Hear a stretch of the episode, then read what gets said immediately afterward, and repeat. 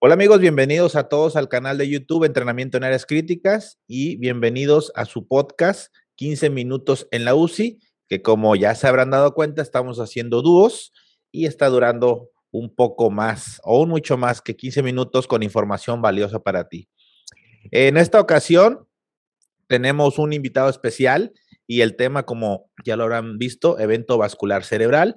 Eh, los que no me conozcan, yo soy Eder Zamarrón, soy especialista en urgencias y en terapia intensiva. Y el día de hoy tenemos un invitado muy especial. Es Daniel López Tapia. Él es médico urgenciólogo, expresidente de la Sociedad Mexicana de Medicina de Emergencias, actual presidente de FLAME, la Federación Latinoamericana de Medicina de Emergencias y director de medicina de la UDEM. Y aparte, pues es amigo un maestro y amigo mío. Así que, bienvenido, maestro. Dale, muchas gracias por la invitación. Este, siempre un honor eh, contribuir contigo a todas estas actividades que sin duda benefician no solamente a los médicos, sino al paciente, que es lo más importante. Y saludos a toda la gente que, que nos está viendo. Muchas gracias. Y pues ah, vamos a entrar netamente en materia con un eh, tema muy importante, que es evento vascular cerebral. Eh, al final de cuentas, siempre decimos que tiempo es eh, miocardio, tiempo es tejido, tiempo es cerebro, y justamente hoy vamos a hablar del el evento vascular cerebral, que tiene una peculiaridad muy importante, que el evento vascular cerebral, ahorita vamos a ir a desarrollarlo con más profundidad, pero este no duele, no duele y eso eh, causa que se tenga un retraso en la atención y por lo tanto un peor pronóstico en estos pacientes. Vamos a entrar netamente en materia y quiero hacer como una interacción con tres preguntas. Y eso quiero que me diga primero, así que quede muy claro, sí o no, y luego me da algún aporte. La primera pregunta que quiero eh, hacerle es que si existe diferencia clínica o si nosotros con pura clínica podemos hacer una, una discrepancia entre un evento vascular cerebral hemorrágico y isquémico. Muy dicotómicamente, sí o no, y pues ya después, ¿por qué? No. muy buena, muy buena. Y, entonces eh, nos quedamos siempre porque, digo, todos los de aquí estamos luego habitados a leer libros y que el comportamiento de una hemorragia cerebral es más catastrófica y es un, el peor dolor de cabeza de tu vida y que el deterioro es importante. En cambio, el, el isquémico tiene un comportamiento más tranquilo. Entonces, en su experiencia con los pacientes que ha tenido, ¿qué sorpresas ha llevado? ¿Algo que nos cuente? Sí, y realmente no solo la experiencia, está bien descrito en la literatura. Y sí tienen razón aquellos que dicen, es que el evento vascular cerebral de tipo isquémico, lo más frecuente es, no duele, es progresivo y se, se instala. Es súbito, pero empieza el paciente súbitamente con el déficit y hasta que se instala. Y dicen, y el hemorrágico hay una cefalea o hay un síncope y cuando se recupera el paciente está con el déficit. Tienen razón, prevalece ese cuadro clínico entre uno y otro, prevalece, pero no es absoluto. Puede, puede comportarse uno como el otro.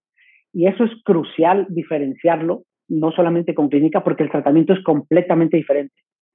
Si yo por pura clínica pienso que es isquémico y no tengo imagen, y me toca desafortunadamente que es ese pequeño porcentaje que se comportó diferente, pero es hemorrágico, eh, puede ser eh, fatal el tratamiento porque es totalmente diferente. Entonces, no, sí nos puede guiar, pero siempre necesitamos imagen para decir es isquémico o es hemorrágico.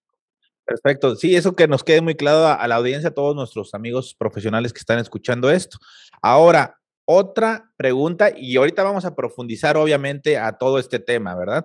Pero otra pregunta dicotómica que le quiero hacer es, ¿es correcto trombolizar a un paciente ya cumpliendo criterios sin que exista un neurólogo presente? Sí. ¿Por qué? No solo es correcto, se debe hacer así. Este, las patologías y más las que son tiempo dependientes no pueden tener exclusividad de una especialidad o de un médico. Eh, estas patologías, entre más tiempo pasa, como bien lo mencionaste al principio, más neuronas están muriendo. Se tiene que hacer el médico que lo reciba. Si no está capacitado, si no lo ha hecho, eh, si no sabe cómo hacerlo, es válido esperar al neurólogo y por, por el bien del paciente. Eso es válido. Y en todos, siempre pedir ayuda cuando conocer nuestras limitaciones y pedir ayuda. Pero no, eh, como eh, médico especialista en urgencias, es una de las principales habilidades que debemos tener eh, y conocimientos, la trombolisis cerebral. Esa la tenemos que manejar desde un principio en el área de urgencias. Ahí se debe fibrinolizar. Eh, quiero comentarte que un estudio que hicimos de varios años entre varios hospitales generales en, en Monterrey, el 99% de las trombolisis se hicieron en urgencias por urgenciólogos solamente 1% se hizo por neurólogo. Eh, y yo no, estoy diciendo eh, eh, que el neurólogo no, no, este, no sea partícipe o algo, sino que es, lo que quiero decir es que lo tenemos que hacer el que recibe al paciente. Ahí se debe empezar la fibrinolisis. Perfecto. Y, y, eso que comenta es bien importante. De hecho, al contrario, hay estudios donde se marcan que de las principales factores para retraso en la intervención es esperar a un especialista en neurociencia y lo cual actualmente qué bueno que se aborda, qué bueno que lo estamos abordando. Felicidades para nosotros mismos porque de esta forma hacemos mucho énfasis en que no debe de ser así. Ahora, tercer pregunta, que esta puede ser un poquito controversial porque muchas de esas son preguntas que nos hacemos en la práctica clínica. Eh, ¿Solamente se debe trombolizar si existe una unidad de cuidados intensivos disponible? No. Bueno, ahí le va, le voy a decir por qué. Y esto muchos de los que nos están viendo y escuchando van a, darme la razón. No, no es que sea correcto, obviamente, pero muchos dicen, llegó en tiempo y forma, que ahorita vamos a describirlo eso, pero ¿saben qué? No hay cama en terapia intensiva. No están, están, están ocupadas todas las camas de terapia intensiva. ¿Sabes qué? No hay que trombolizarlo. Entonces, eso era algo que nos quedaba muy, pues como que muy, este, muy en mente o como hasta como una regla y pues evitábamos eso y varios pacientes pues se iban sin, sin el beneficio. ¿Qué opina usted de esta, pues famosa, de, ese de esa famosa regla? Eh, en mi opinión, un error. Este, sí, las guías dicen eh, posterior a la fibrinolisis pasar la terapia intensiva las siguientes 24 horas o la fibrinolisis hacerla desde, desde terapia intensiva. Pero hemos visto, hay fibrinolisis cerebral desde las ambulancias. No sé si han visto en Europa, hay ambulancias con tomografía. Se envía la imagen, se, por telemedicina este, se asesora a quien recibió al paciente y desde ahí se fibrinoliza. Hay otros países donde se fibrinoliza en el hospital en la tomografía en la tomografía, se ve y desde ahí se empieza la fibrinolisis. O sea, no solamente es que esperemos a terapia intensiva, cada vez se hace eh, más temprano, no solamente la terapia. Ahora, en este mismo estudio que, que platicaba, ese 99% que se fibrinolizó en urgencias, se quedó en urgencias. Hay que tener algo bien claro. El paciente que se fibrinoliza tiene un NIS abajo de 25, es decir, eh, el promedio del NIS de los pacientes que se finalizan está entre 10 y 2. Es decir, neurológicamente no están tan comprometidos. Eh, es lo que prevalece. Ahora, son pacientes que se les inició un trombolítico, por lo tanto, no son pacientes invadidos, no van a tener catéter central, no van a tener nada eh, que haya sido invasivo. Son pacientes que las siguientes 24 horas necesitan cosas sencillas. Está revisando la presión arterial, está haciendo la escala de MIH, está revisando la temperatura, está revisando la oxigenación y la glucosa. Esas cinco cosas las hacemos todos los días en las áreas de urgencia. Entonces se puede quedar prácticamente en nuestra cama de choque las siguientes 24 horas. En, en, mi experiencia, lo que yo he hecho, siempre se han quedado ahí. Pocas veces hay, hay camas disponibles en terapia intensiva trabajo en el medio público, entonces siempre está saturado. Eh, los fibrinolizamos y se quedan en urgencias. Y ya a las 24 horas ya los pasamos a piso, a, sala general. Pero sí, no, no es indispensable, sino Si hiciéramos eso en México, la fibrinolisis estaría todavía mucho más bajo de lo que está. si de por sí se tiene mucha baja de trombolisis en estos pacientes, ahora imagínense con, con esta limitación. Y eso que comentas es bien importante. Ahorita vamos a ir escribiendo las escalas que comentó el doctor en qué consisten y que son muy útiles para la toma de decisión. Ahora sí, entrando mucho más netamente en materia, eh, para los que tengan poca experiencia, muchos ya sé que tienen ya camino recorrido, ya manejaron pacientes, pero algunos que nos ven o nos escuchan son, pues digamos, más principiantes, por decirlo de alguna forma, en esta situación de, emergencias neurológicas. ¿Qué es un evento vascular cerebral y cómo lo clasificamos, maestro? Sí, eh, yo sé que, nos ven en varios países, entonces en algunos le dicen ictus, evento vascular cerebral, ataque cerebrovascular, apoplejía, este, lo llaman de diferentes formas. Stroke. El stroke, eh, lo, que se recomienda en el área de urgencias es que sea accidente o ataque por la parte aguda. Cuando yo digo enfermedad vascular cerebral me puedo referir a muchísimas patologías, pero al yo decir eh, ataque o accidente cerebrovascular me estoy refiriendo a la parte aguda. Ahora, ¿qué es esto?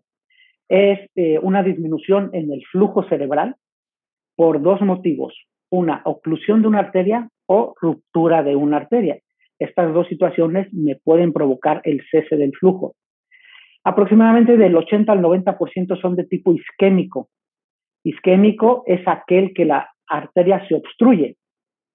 Se obstruye, deja de pasar el flujo y esa zona del cerebro donde dejó de pasar el flujo empieza con isquemia y después avanza a necrosis. Recordar que la neurona no almacena energía, por lo tanto, eh, es súbito el cuadro clínico. En cuanto cesa el flujo, en ese momento empieza la, sintomatología. Y el otro es similar, eh, pero ahí en lugar de que se obstruya, se rompe la arteria. Hay una ruptura y por lo mismo también deja de haber eh, flujo y hay, hay esa isquemia.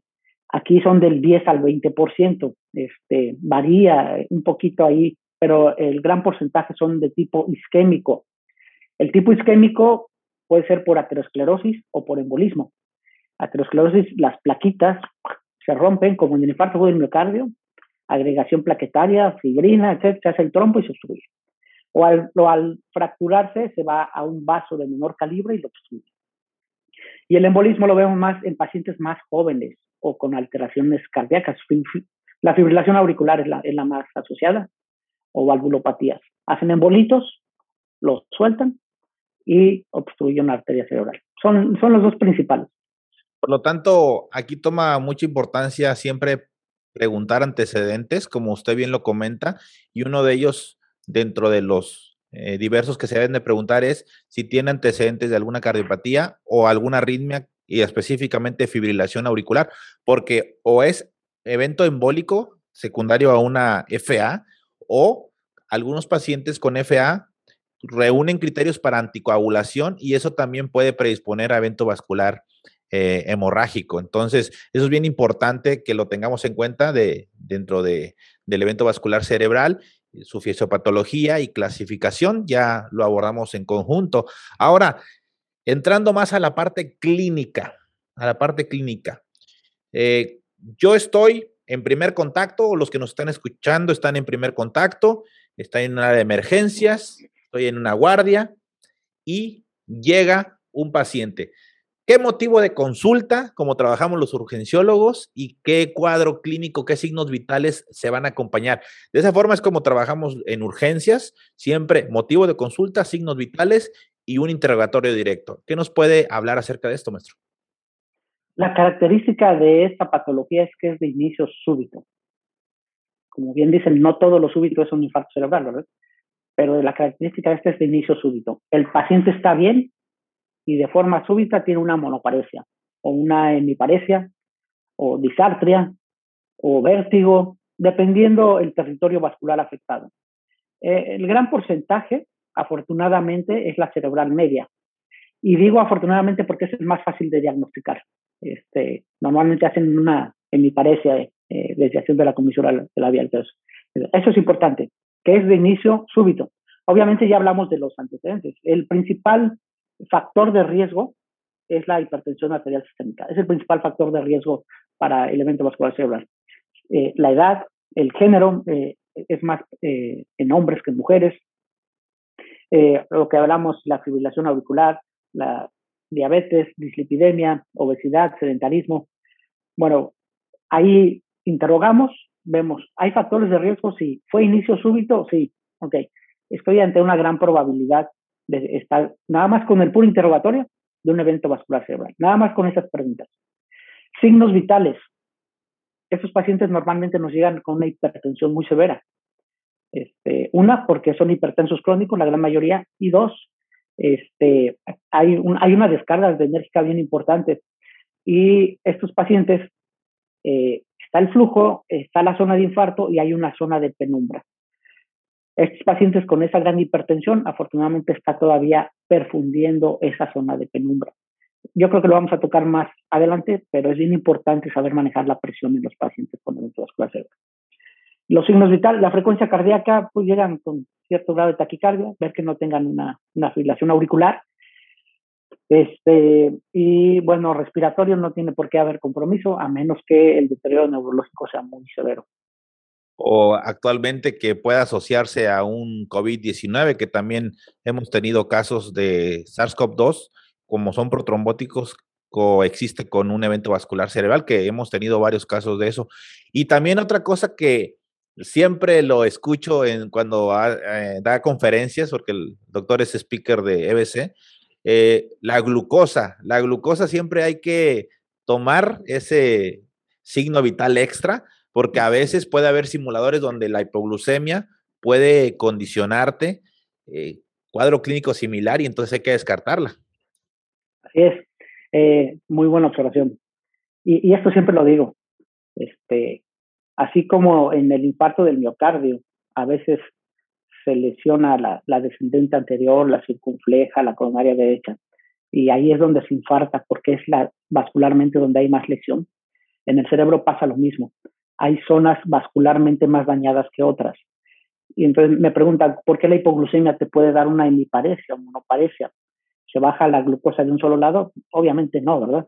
Sino que al empezar la hipoglucemia, estas zonas más dañadas o menos perfundidas son las más sensibles.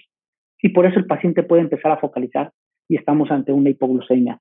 Es, siempre hay que descartar hipoglucemia, pero hay que descartar también otras dos cosas que no tenga una arritmia que me esté dando bajo gasto. Si el paciente me llega con 25 o 30 de frecuencia, o sea, un bloqueo, este, primero hay que resolver la arritmia, porque puede ser bajo gasto lo que está sucediendo y está por eso focalizando. Resuelvo la arritmia, se vuelve a perfundir bien y se quita el cuadro. Y lo mismo las supraventriculares.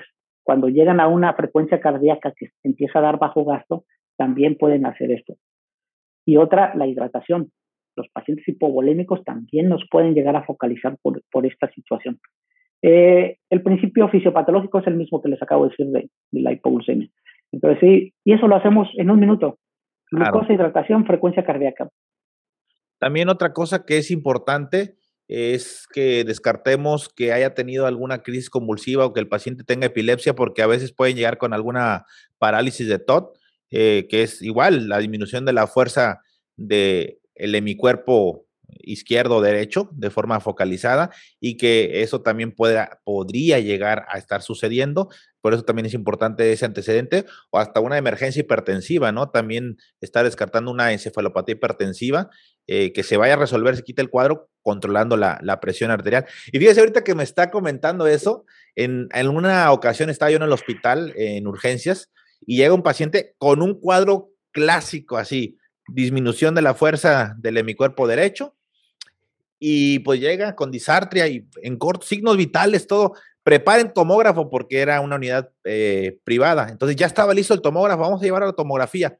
Y traía efectivamente como 30 de glucosa. El paciente se había puesto insulina y no había comido y traía 30 de glucosa. Le pasamos glucosa, despertó, se quitó las alteraciones del habla, recobró la fuerza muscular y, listo, o sea, prácticamente alta, porque pues, también me pasó eso y me acordé mucho de lo que siempre dicen sus, en sus conferencias. Perfecto. Bueno, entonces, ya, ya estamos manejando el cuadro clínico, solamente entonces destacar el cuadro clínico clásico, como usted dice, que es disminución de la fuerza de algún lado del cuerpo, así de forma muy burda, pero ¿existe alguna clasificación o algunas eh, escalas que nos podrían orientar a diagnosticar que esas escalas se, acompañan de cuadro clínico?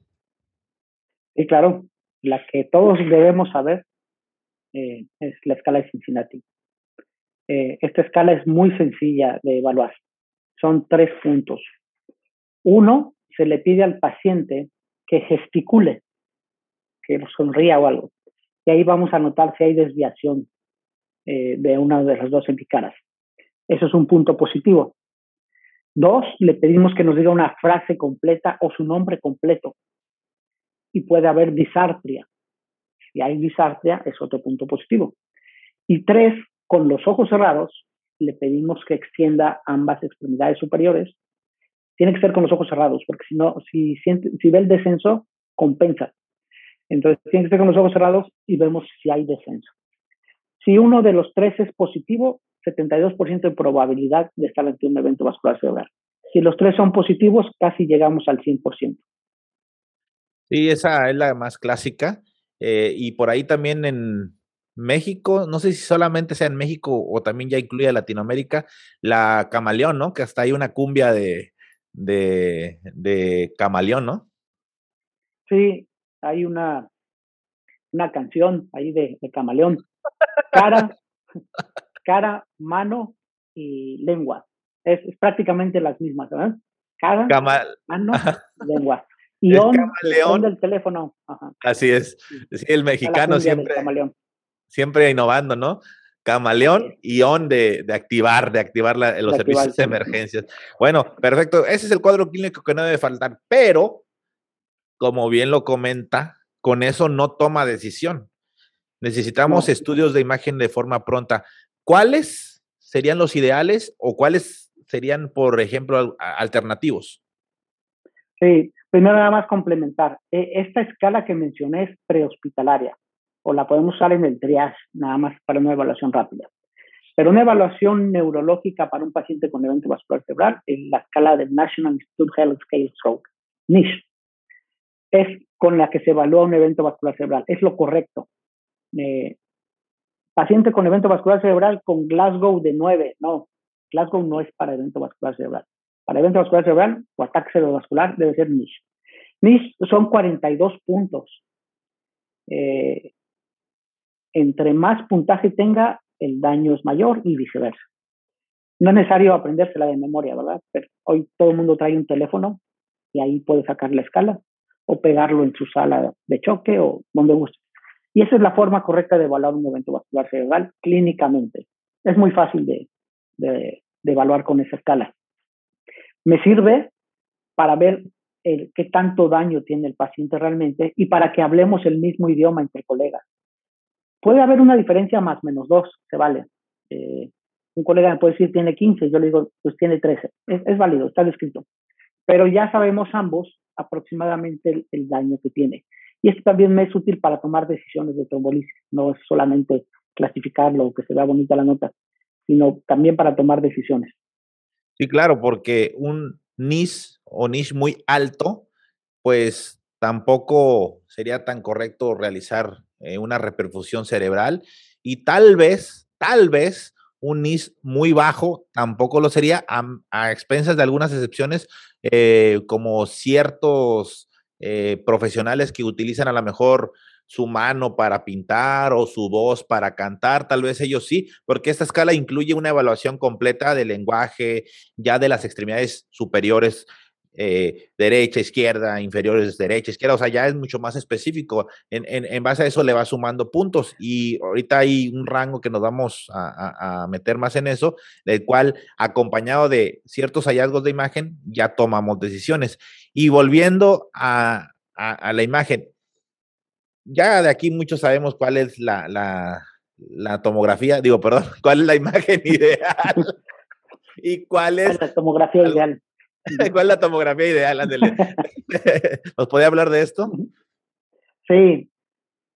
Todas las guías del país que lean siguen manejando la tomografía simple como el estudio de elección en un paciente con ataque cerebrovascular. Esto es muy positivo porque ya es muy accesible. Ya en muchos hospitales ya hay tomografía. Y la ventaja que tiene esta tomografía simple, simple, no debe ser con contraste, es que es rápido, es cuestión de segundos, pasa y, sale el, paciente. Esa es la, correcta. Eh, ahora, hay escalas también para la tomografía, la escala de Aspect, eh, que me evalúa también eh, la severidad o el grado de daño tiene el paciente. Y esta me es útil también para tomar decisiones en fibrinolisis. Entonces, el estudio ideal y el que tenemos todos acceso, bueno, la gran mayoría tenemos acceso, es la tomografía.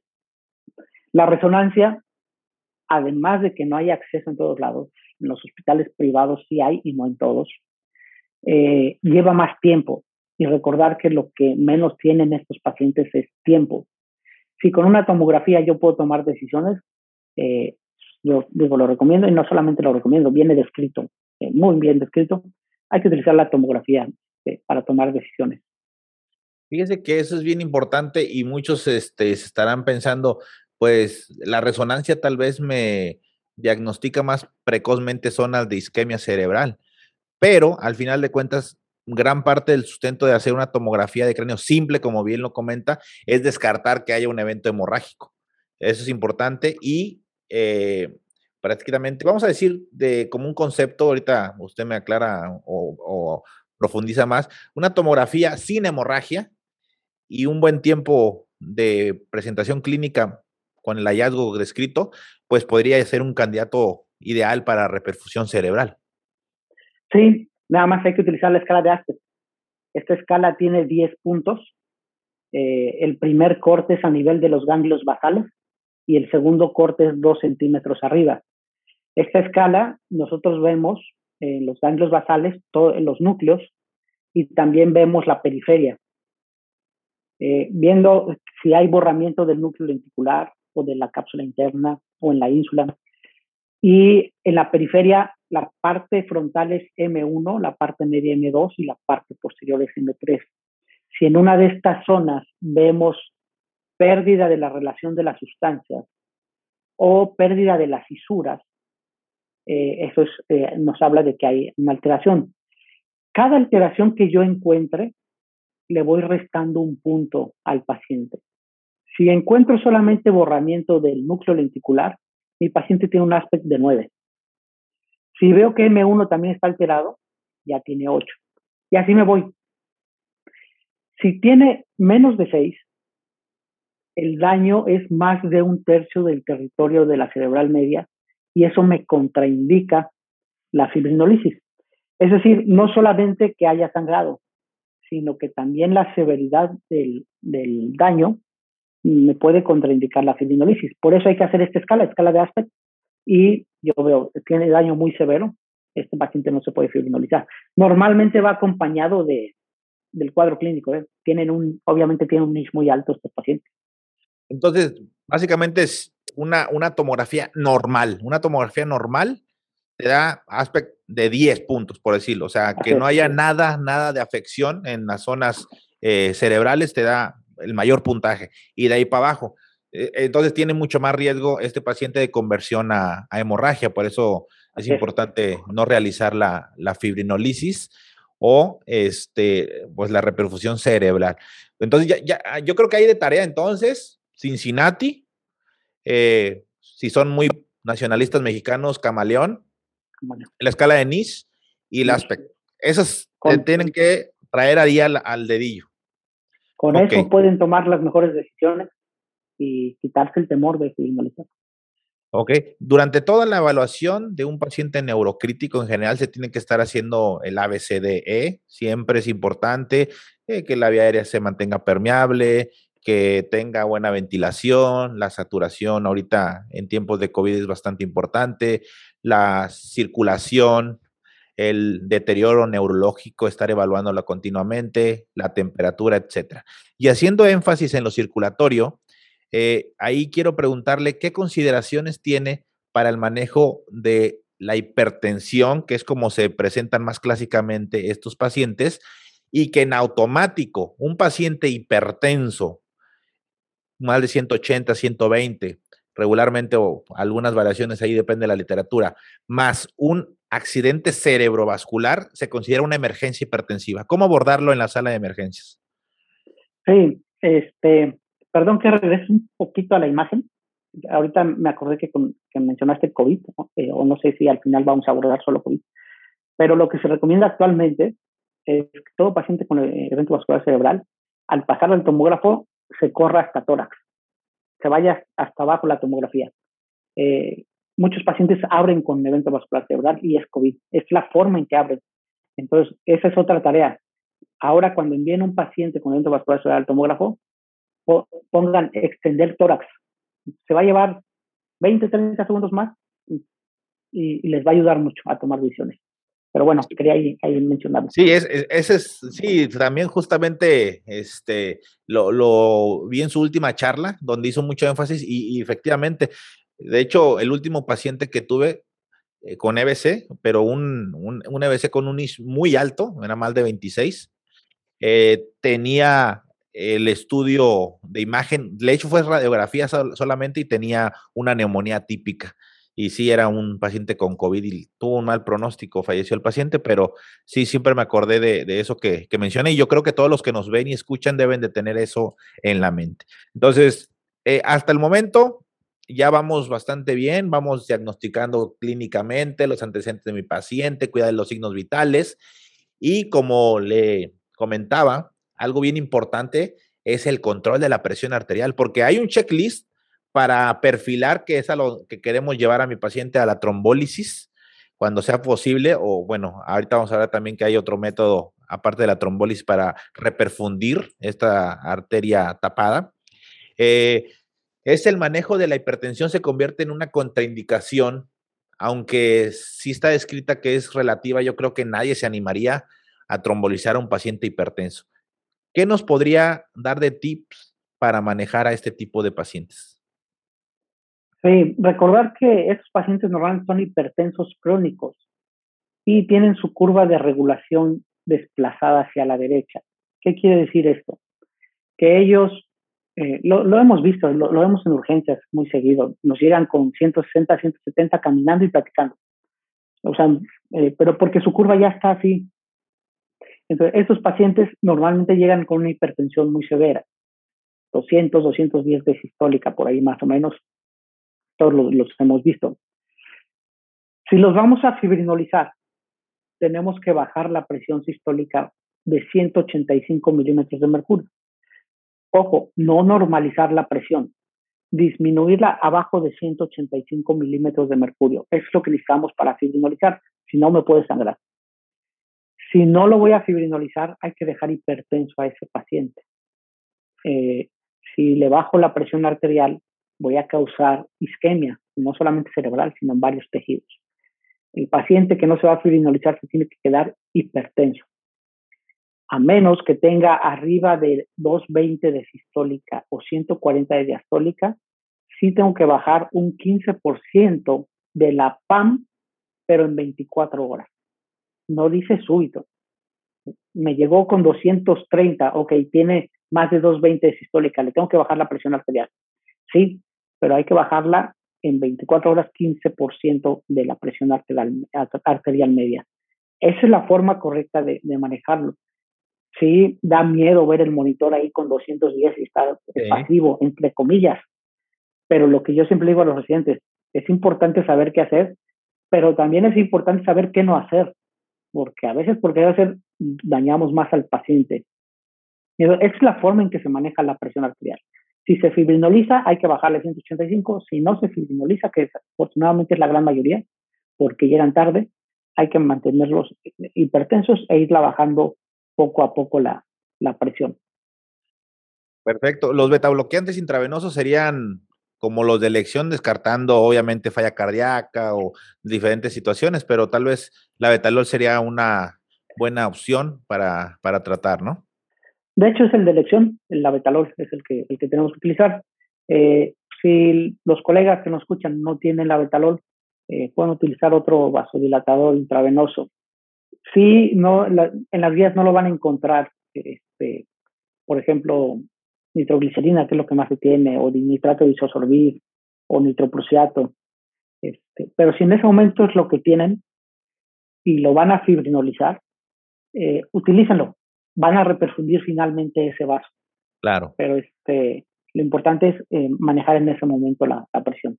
Lo que muchos ahí podrían estar pensando es que ah, es que está contraindicado porque causa vasodilatación, sobre todo a nivel venoso, cerebral, y eso va a aumentar la presión intracraneal. Pero como usted bien lo dice, o sea, aquí lo que pretendes es bajar la presión para reperfundir. Entonces, ahí, ahí es preferible eso. O sea, tiene que ir de la mano, no es nada más, se lo pongo y lo dejo, no, porque sí está descrito que los nitratos eh, pueden aumentar la presión intracraneal, sí está bien descrito. A lo que voy es que en el evento agudo, si es lo que tienen, lo pueden utilizar, pero seguros que lo van a reperfundir. Va de la mano.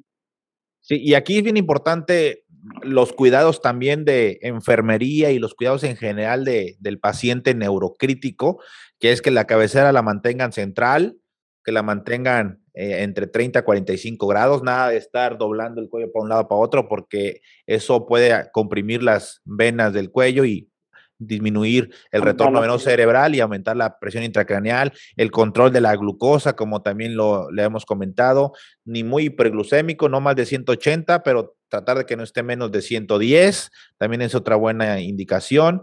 Eh, evitar la fiebre en estos pacientes. Eh, aquí les digo, le hago mucho énfasis a enfermería porque juegan un rol súper importante en este, en este grupo de pacientes, claro, obviamente también los médicos, pero sí quiere hacer ese énfasis en ellas, que siempre estén muy al pendiente de todos los cuidados eh, en, este, en este grupo de pacientes.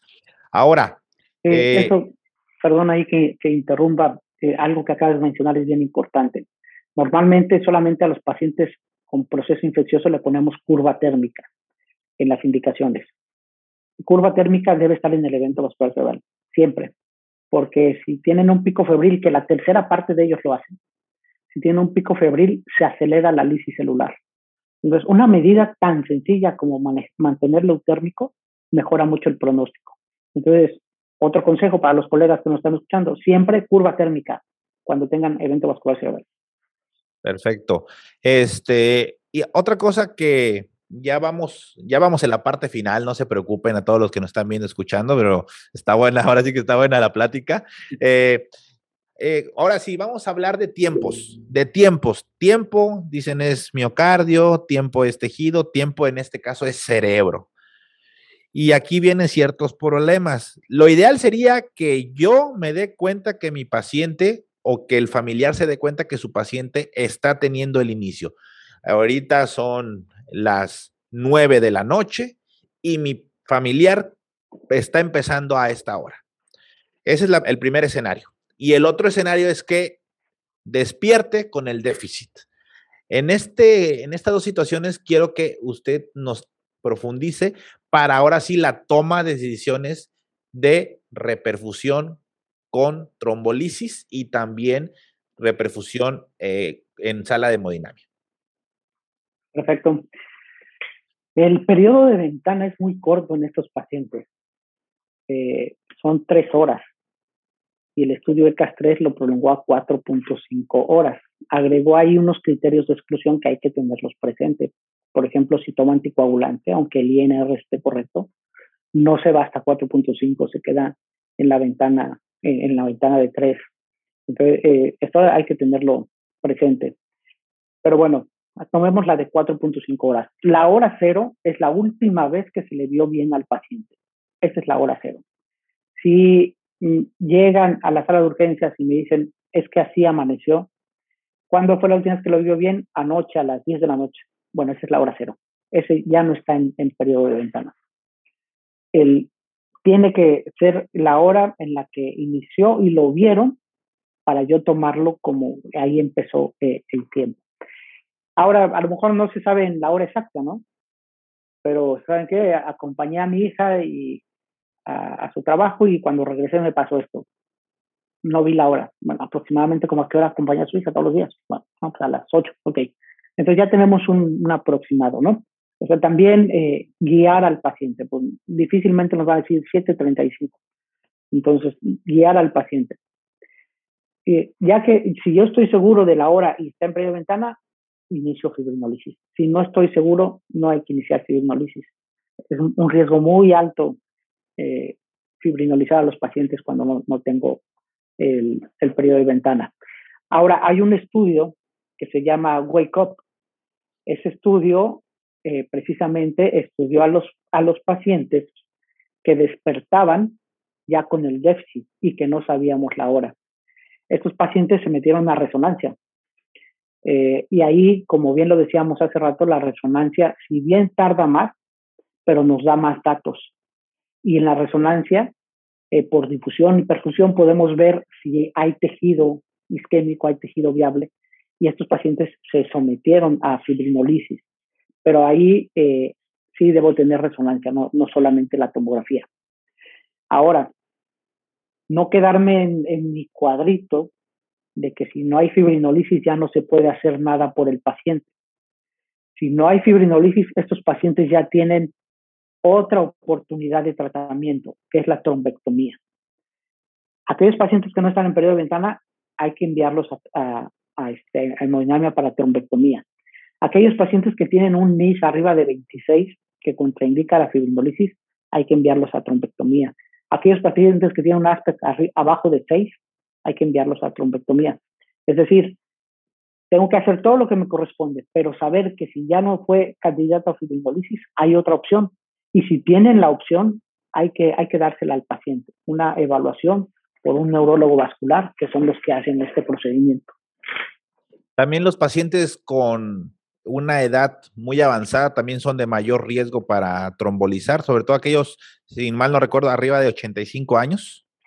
Es, eh, tienen mayor riesgo de sangrado, entonces también eh, evaluar si no requieren trombectomía. Ok, perfecto. Oiga, maestro, entonces, bueno, ahí ya, ya vamos para la parte final. Una cosa, un temor, yo, yo le llamo un temor, y es una limitación que nos crea a muchos profesionales de la salud eh, de los que nos están viendo, están escuchando, es mi paciente va a sangrar. Si lo trombolizo, va a sangrar. ¿Qué porcentaje o qué nos puede hablar acerca de esta complicación tan temida y que a veces ya estamos pensando en, oiga, y si hace hemorragia, oye, el neurocirujano, oye, que la UCI, espérate, todavía ni siquiera estás pasando el trombolítico. ¿Qué, ¿Qué nos puede hablar acerca de este tema tan importante? Eh, nos vamos a llevar a otra escala que se llama la escala de Dragon. O Dragón. Dragón, sí. Ajá. Esta escala eh, es una nemotecnia. D de densidad, si tiene eh, la arteria, hiperdensidad de la arteria cerebral media. R de ranking previo al, a la fibrinolisis. A de age, edad. G de glucosa. O de inicio, onset. Y N de niche. Eh, con eso yo saco un puntaje y con esta escala de Dragon yo puedo ver qué tanta probabilidad tiene de que se recupere completamente o qué tanta probabilidad tiene de fallecer. Eso, para eso me sirve esa escala. Como todo en medicina no es absoluto, ¿verdad? Pero me da una idea del pronóstico que tiene mi paciente. Entonces, es otra escala que podemos utilizar. Si, antes de fibrinolizar, háganle Dragon y digan, ah, este paciente tiene una alta probabilidad de, de recuperarse completamente o tiene una alta probabilidad de fallecer. Finalmente, Dragon va de la mano de ranking. Lo que me da Dragon es el ranking que va a tener el paciente posterior a la fibrinolisis. Aunque eso no te limitaría tu toma de decisiones, o sea, aunque tuviera un riesgo alto, si tú tienes un criterio, o sea, si tienes tiempo, o sea, si tienes un niche menos de 26, si tienes un tiempo cero eh, de inicio de 3 horas o extendido hasta 4.5 y un aspect de más de 6, ahí tienes que tomar decisiones. Y informas al familiar que tiene riesgo de hemorragia. ¿Y qué porcentaje podría, así globalmente, de, complicarse nuestro paciente? Primero, excelente comentario lo, que acabas de decir, porque Dragon es pronóstica, no es para tomar la decisión. La decisión yo la tomo. Dragon me sirve para pronóstico. Entonces, es un excelente comentario. Aproximadamente del 5 al 6% se convierten en hemorrágicos, bien seleccionados. Este, es aproximadamente el 5 al 6%. Puede ser una hemorragia muy leve o una hemorragia que cause la, la muerte. Entonces, por eso siempre es importante informarle al familiar y al paciente si está en condiciones de los eh, probables riesgos. Pero lo que yo digo, que, que no hacemos los médicos no lleva un riesgo.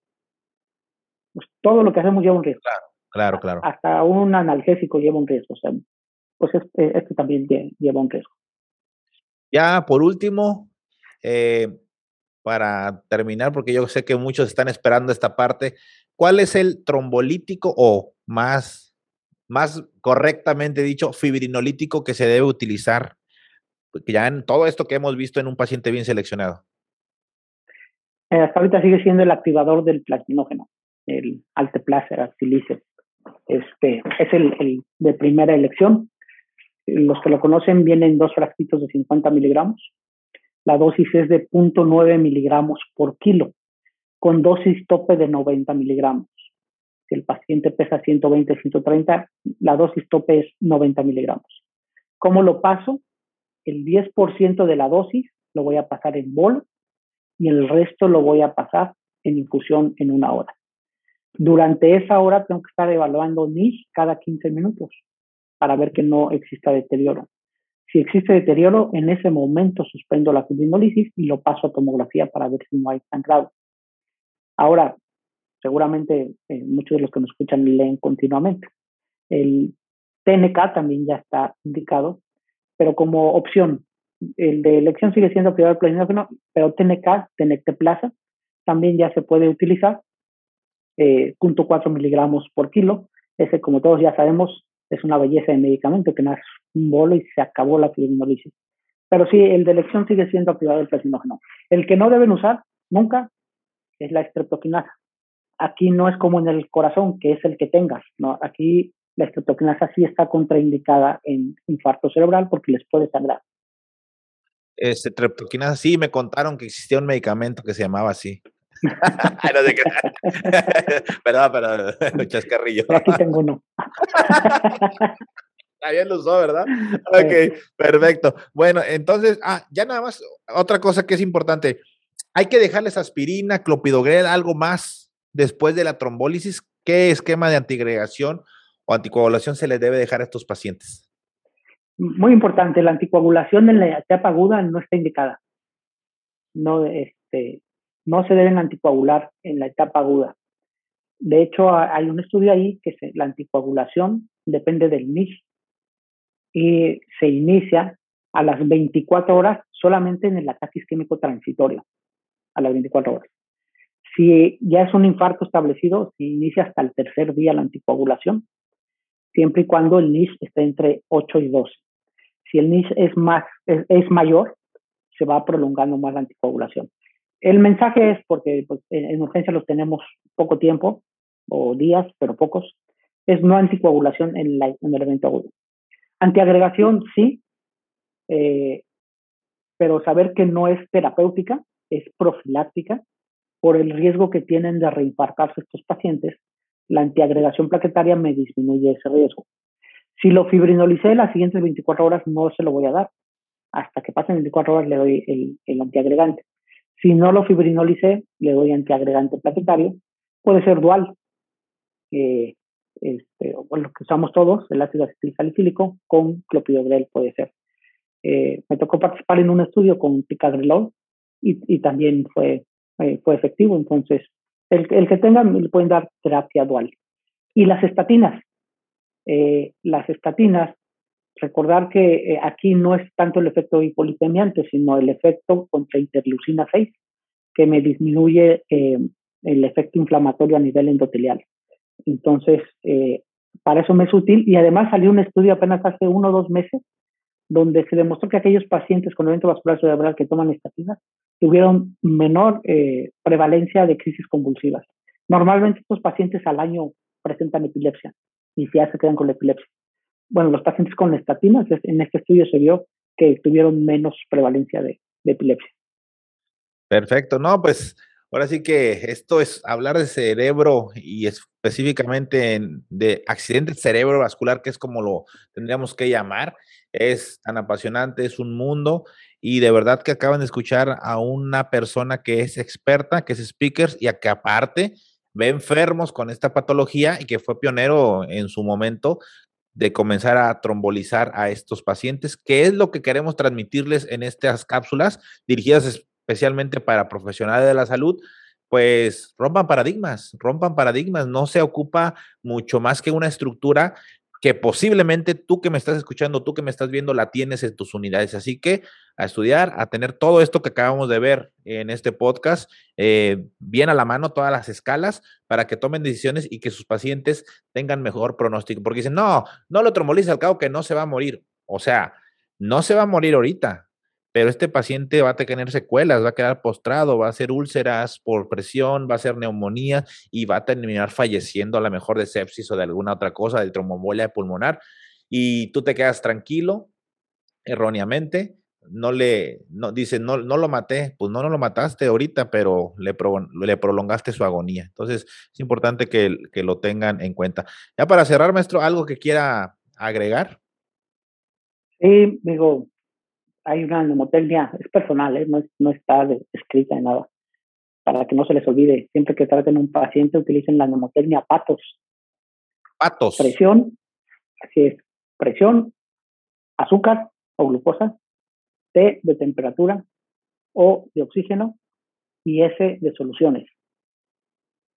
Oxígeno, eh, se nos olvidó ahí comentarlo, eh, si tiene una adecuada saturación no hay que administrar pero la mitad de ellos hacen hipoxemia durante el sueño. Entonces hay que administrar oxígeno si hacen hipoxemia durante el sueño. Y soluciones, nunca utilizar soluciones hipotónicas, no, este, no utilizar eh, glucosados, a menos que sea hipoglucemia, ¿ok? Pero siempre isotónicas. Y esa es la neumotecnia patos. Si ustedes fibrinolizan, pero no cuidan estas cinco cosas, no le va a ir bien al paciente. La fibrinolisis sola no, no resulta. Es como manejar una, una cetacidosis con pura insulina. Pues no, ¿verdad? Se va a morir el paciente. Igual aquí eh, esta neumotecnia úsenla con los sin fibrinolisis para mejorar el pronóstico al paciente. Qué buen tip, ¿eh? Patos. No se hagan patos y traten bien a sus pacientes. Bueno, muchas gracias. Nos despedimos de esta emisión de su podcast 15 minutos en la UCI. Si te gustó el video, pues síguenos en el canal y también síguenos en Spotify. Hasta la próxima.